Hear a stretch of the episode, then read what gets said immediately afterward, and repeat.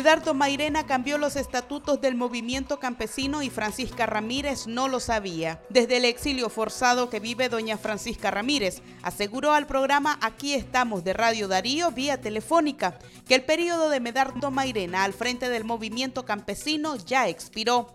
Mairena ya tiene más de dos años a la cabeza de la organización. Bueno, nosotros hemos respetado y, la rutina de, cambiar de coordinador dentro del movimiento campesino, o sea, las reglas del movimiento, los estatutos del movimiento son claros, dice de que no puede permanecer una persona de seis a un año en el cargo. En este caso, pues las situaciones actuales no han permitido hacer una asamblea para que las bases del movimiento, esos liderazgos de, territorio, pues pongan sus representantes y nos ha tocado pues seguir eh, saliendo, o sea, demandando las voces de los que están demandando de las bases que realmente el movimiento sea un movimiento social, un movimiento que en estos momentos de crisis, de sufrimiento del pueblo sea garante de, de luchar por la unidad, entonces, el periodo de Medardo Mairena ya venció, doña Ya venció y en estos momentos pues se está buscando alternativas. Creo que tal vez en las próximas semanas vamos a reunirnos. También el movimiento campesino ha sido ejemplo de lucha, ejemplo de, de que es un movimiento democrático.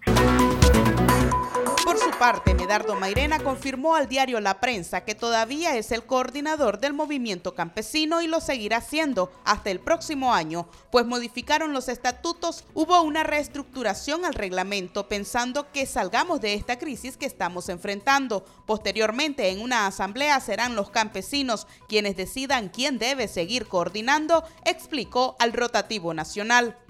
Tras las declaraciones de Mairena, todo indica que doña Chica Ramírez, a pesar de ser lideresa entre el campesinado, no habría sido tomada en cuenta para la modificación de los estatutos. Al respecto, el dirigente campesino dijo, no es que no esté enterada, lamentablemente ella ha estado en el exilio y entendemos que cada cual es dueño de su propio miedo.